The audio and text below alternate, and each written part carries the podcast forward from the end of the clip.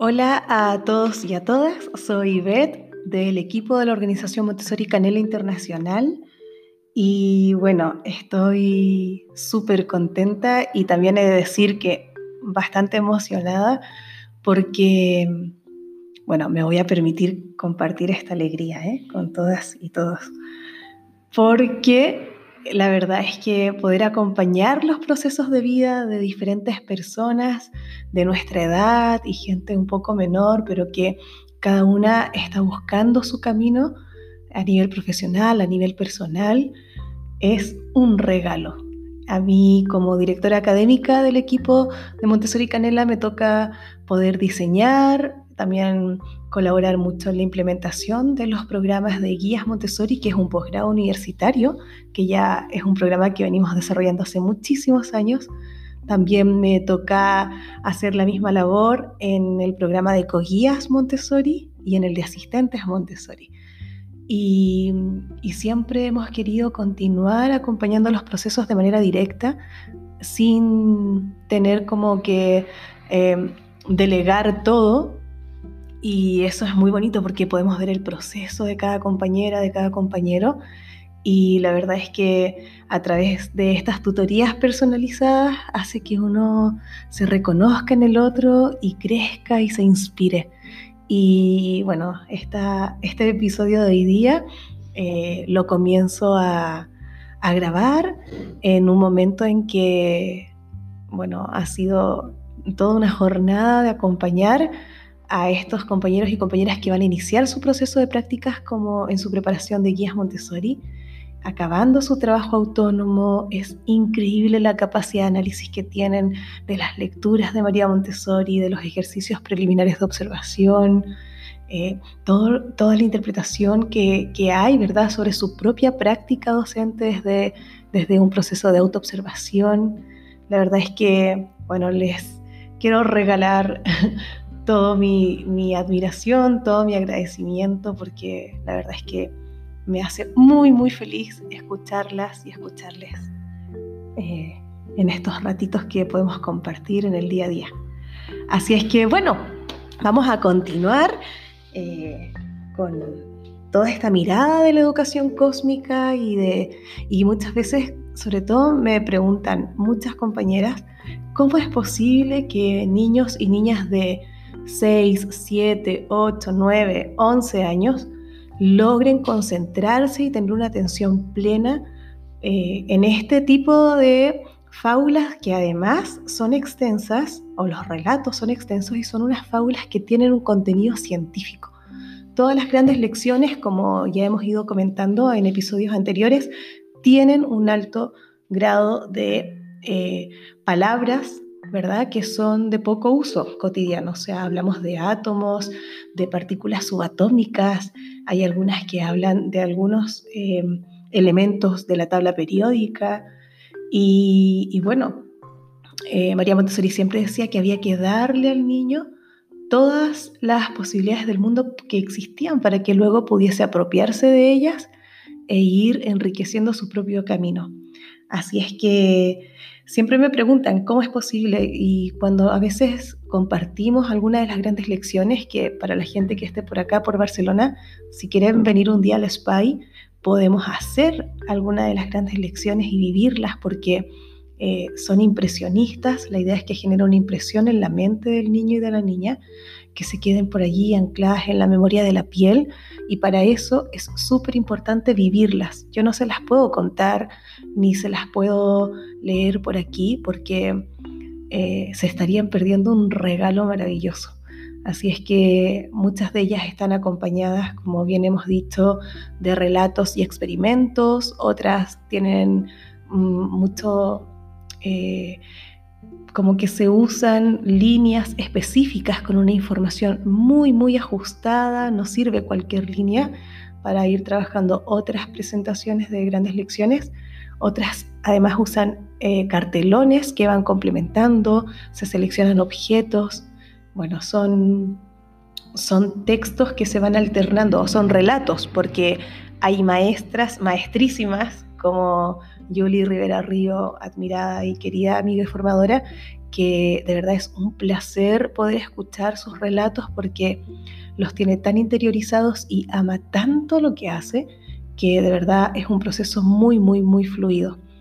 Eh, desde allí, eh, yo creo que es súper importante poder compartir ciertos ejercicios, ciertas actividades que se van desarrollando ya desde muy pequeñas, pequeñas, en 3 a 6 en casa de niños y que luego son juegos o propuestas que continuamos trabajando en taller que ayudan muchísimo a focalizar la atención y ayudan muchísimo a generar esta presencia, porque finalmente las grandes lecciones son de las pocas cosas que sí o sí se hacen a nivel grupal. Para eso, respetando la organización y la autogestión del tiempo de cada niño y de cada niña, se han de anunciar eh, por ejemplo, se dice tal día a tal hora y se pegan carteles eh, en distintos lugares estratégicos del aula y esos carteles también son creados por los niños y las niñas de taller y entonces se anuncian las grandes lecciones y ellos ya saben que ese día a esa hora pues se van a reunir y se van a convocar todos y todas juntos para poder eh, presenciar y participar en este rito, que es un rito de grupo. Y entonces desde ese lugar, claro que mm, podemos ir trabajando ciertos ejercicios que algunos autores le llaman ejercicios de escucha activa, que en este caso pues sería eh, algo que se trabaja mucho desde el lenguaje, todo el lenguaje oral, toda la percepción sensorial de los niños y las niñas.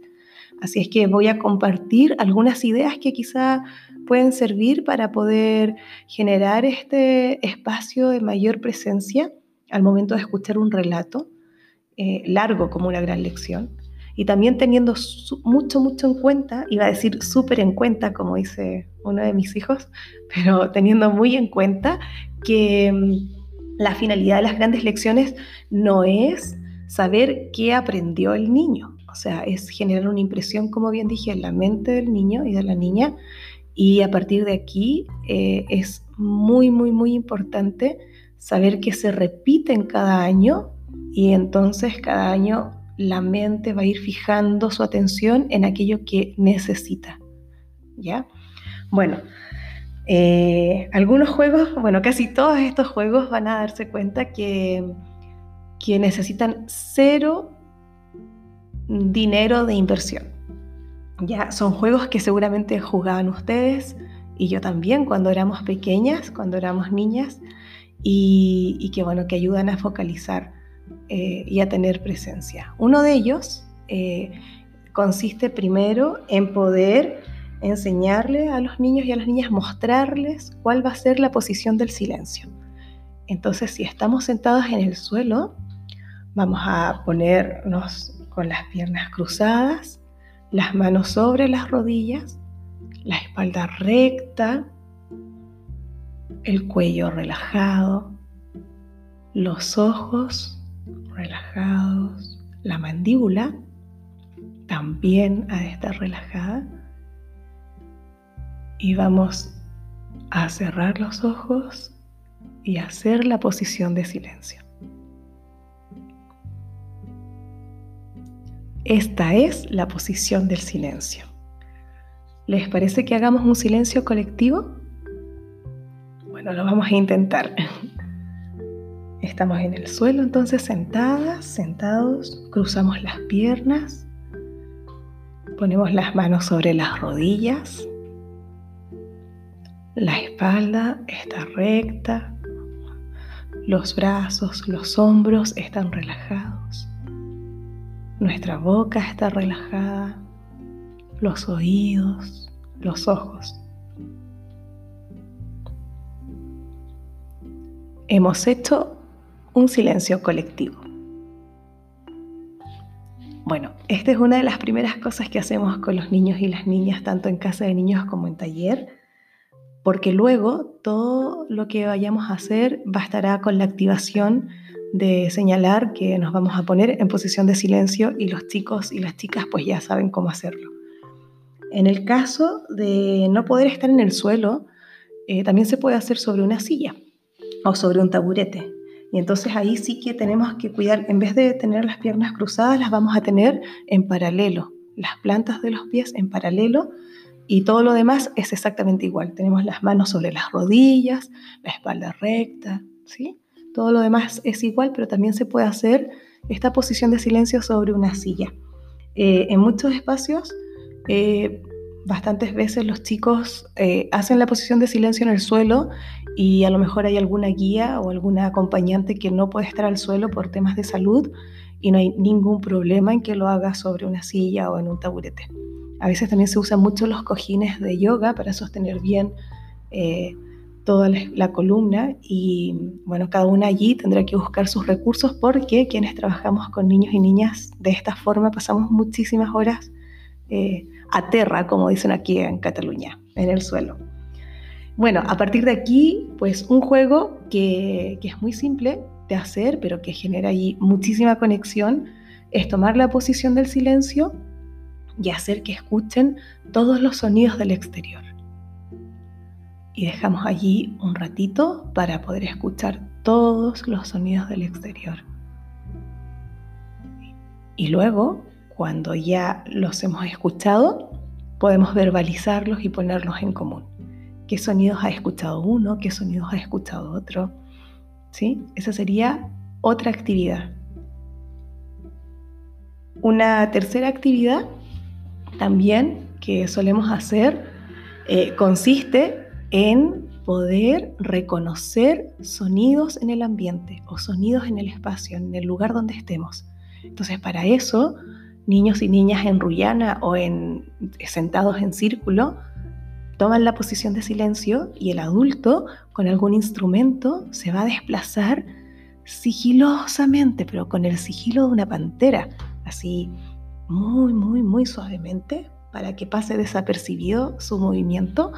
Y entonces cuando ya llega a un lugar X de ese ambiente, hace sonar el instrumento, que puede ser un palo de agua, puede ser una campanita, pueden ser unos crótalos. Y entonces lo hace sonar y los niños y las niñas con los ojos cerrados tienen que indicar con su mano de dónde viene el sonido. Y así eso se repite algunas veces y la idea aquí eh, básicamente es esa percepción y esa relación entre el sonido y el espacio. Ya ese sería eh, otro juego, otra actividad.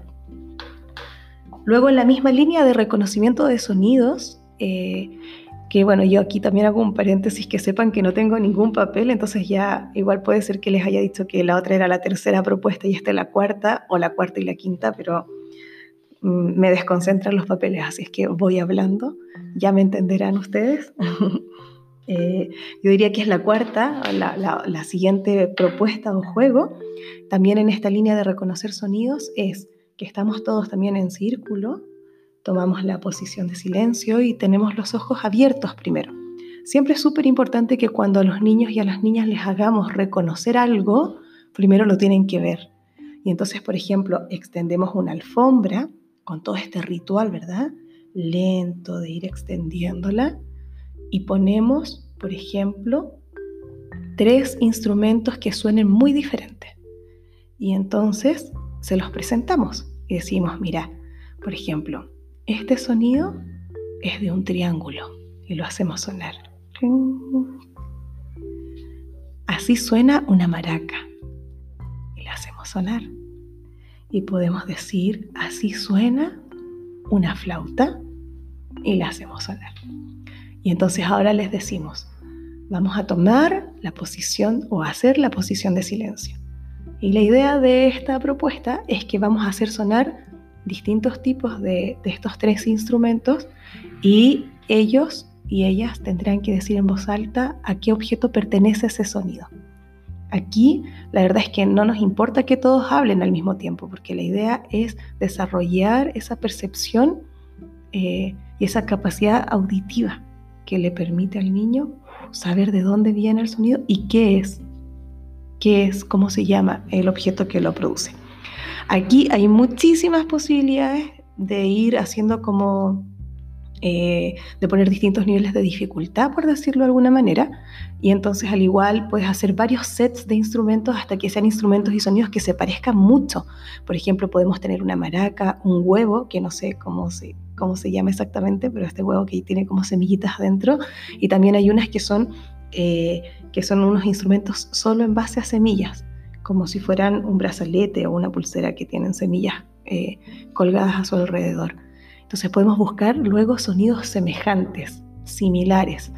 Y entonces, claro, evidentemente la agudeza de, a nivel de percepción auditiva se va así puliendo cada vez más y por tanto eh, la atención de los niños y las niñas también. Entonces ese podría ser otro, otra propuesta. Eh, hay una que es un poco más difícil que la hice con un grupo de maestras hace muy poquito aquí en nuestro SPY, eh, y, era con distintos tipos de papeles. Entonces había el folio o la hoja normal, esta que usamos para imprimir.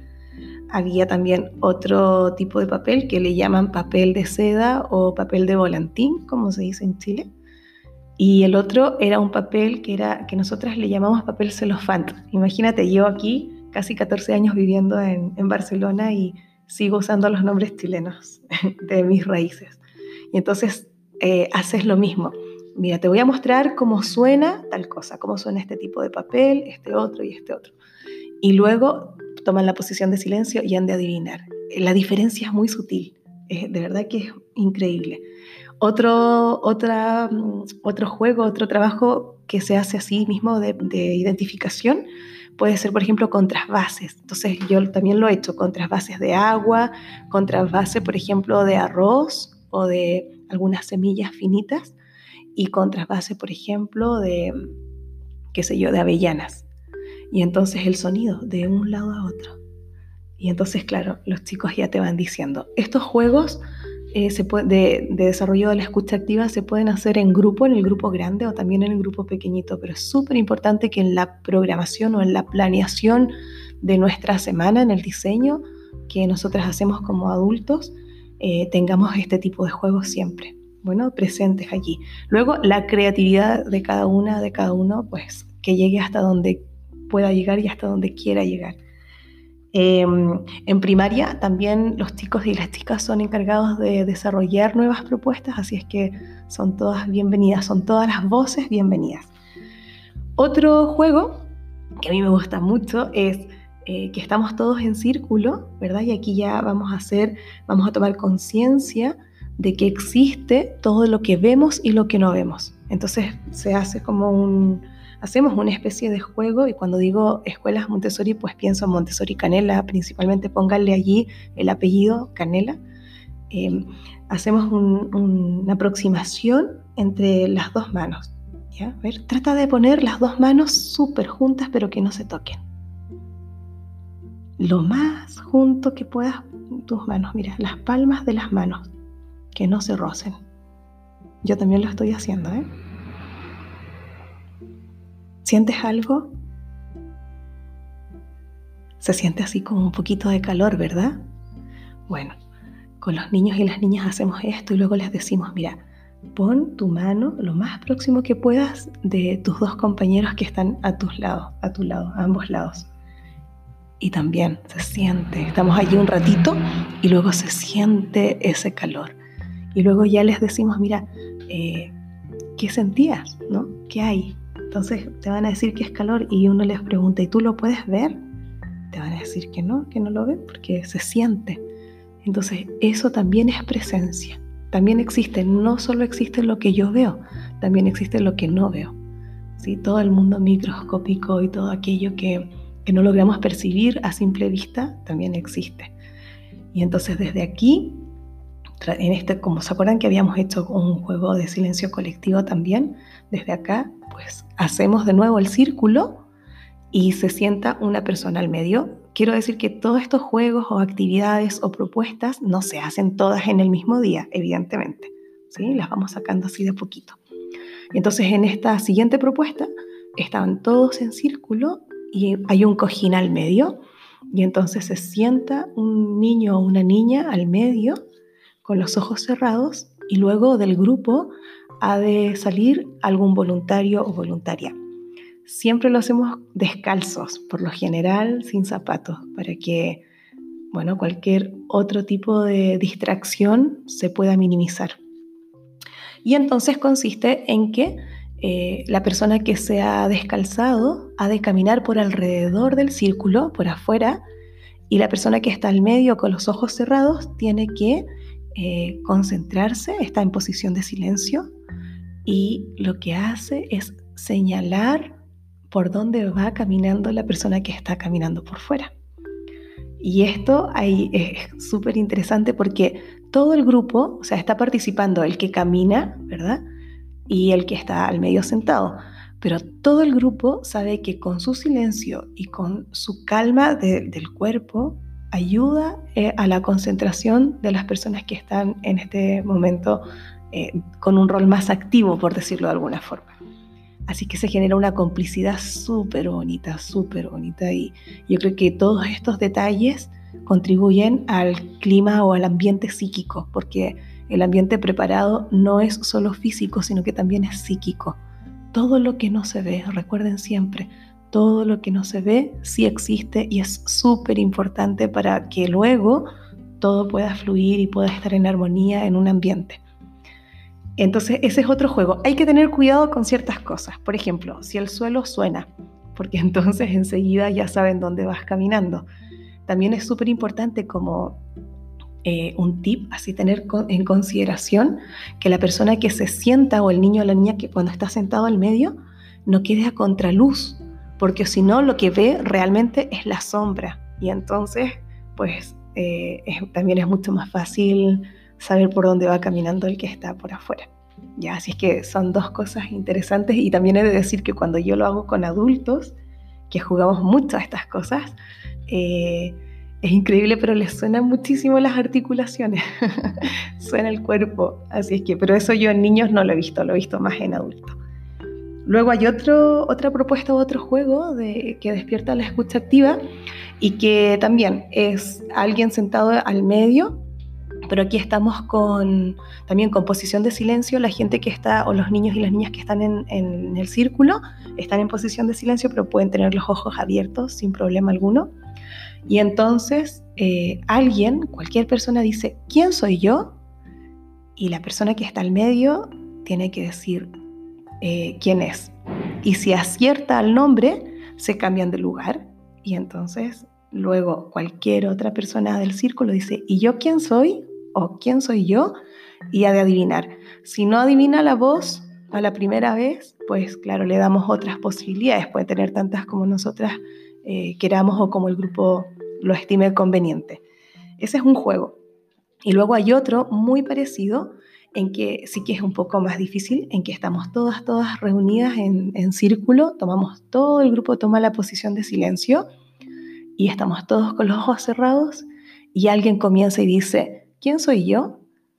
Y entonces cualquier persona que reconoce tu voz dice, por ejemplo, tú eres Beth y yo, ¿quién soy?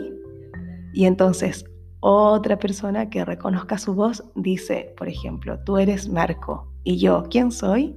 Y así sigue la rueda hasta que todos ya son nombrados y nombradas. ¿Qué tiene de interesante esto? Que muchas veces en las escuelas nos han enseñado que tenemos que levantar la mano para pedir la palabra. Y en realidad eso no siempre es necesario, porque cuando estamos eh, conscientes del presente y conscientes de la presencia del otro, ya nos podemos autorregular de otra forma. Cuando por lo general estamos con nuestro grupo de amigas, de amigos, de familia, no estamos levantando la mano para pedir la palabra, para hablar. Basta con mirarnos a los ojos, con sentirnos.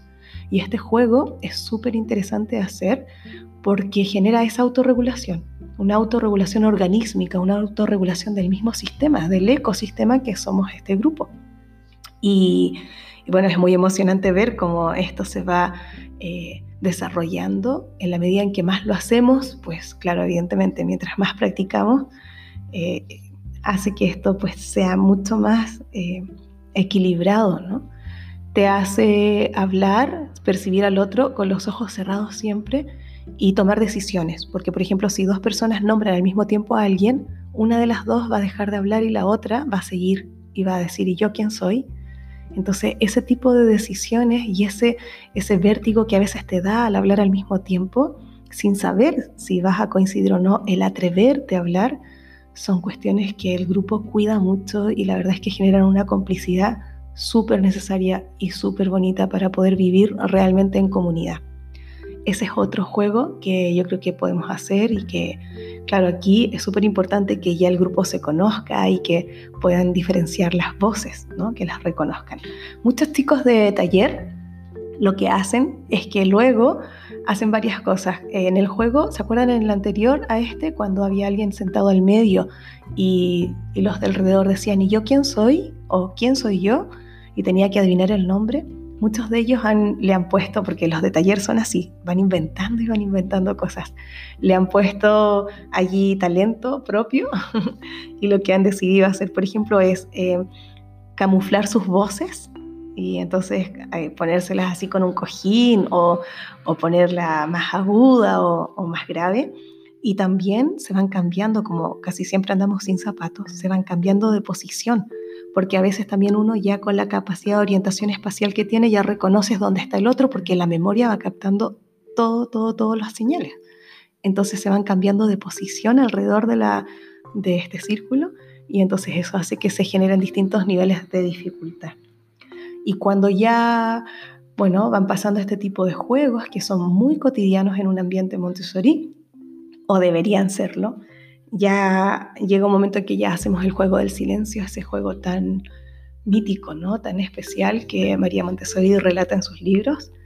Y a partir del juego del silencio, pues ya se generan otras conexiones entre el mismo grupo que de verdad yo creo que perduran y trascienden por muchos años porque te hacen sentir parte de un grupo, te hacen sentir parte de una tribu, te hacen sentir querida, visible, respetada, eh, te dan ganas de llegar a ese espacio. Y, y claro, todo esto es súper importante que lo vayamos trabajando. Hay cosas visibles y cosas invisibles. Y todo esto aporta a cuidar aquellos detalles que son invisibles pero que son esenciales. Así es que así me despido de este episodio. Espero que realmente puedan como sentir, ¿verdad? Más allá de este micrófono lo que les he querido compartir, porque muchas veces los cambios, a veces decimos, no, es que cuando me aprueben el presupuesto lo voy a hacer, o cuando se apruebe tal ley lo voy a hacer pero la invitación es a mirarnos a nosotras mismas y ver qué tengo hoy día, cuáles son mis recursos y qué es lo que realmente puedo hacer y quiero hacer. Y empezar a hacerlo, atreverse. Así es que eso, les mando un abrazo muy muy grande y nos volvemos a encontrar en otro episodio.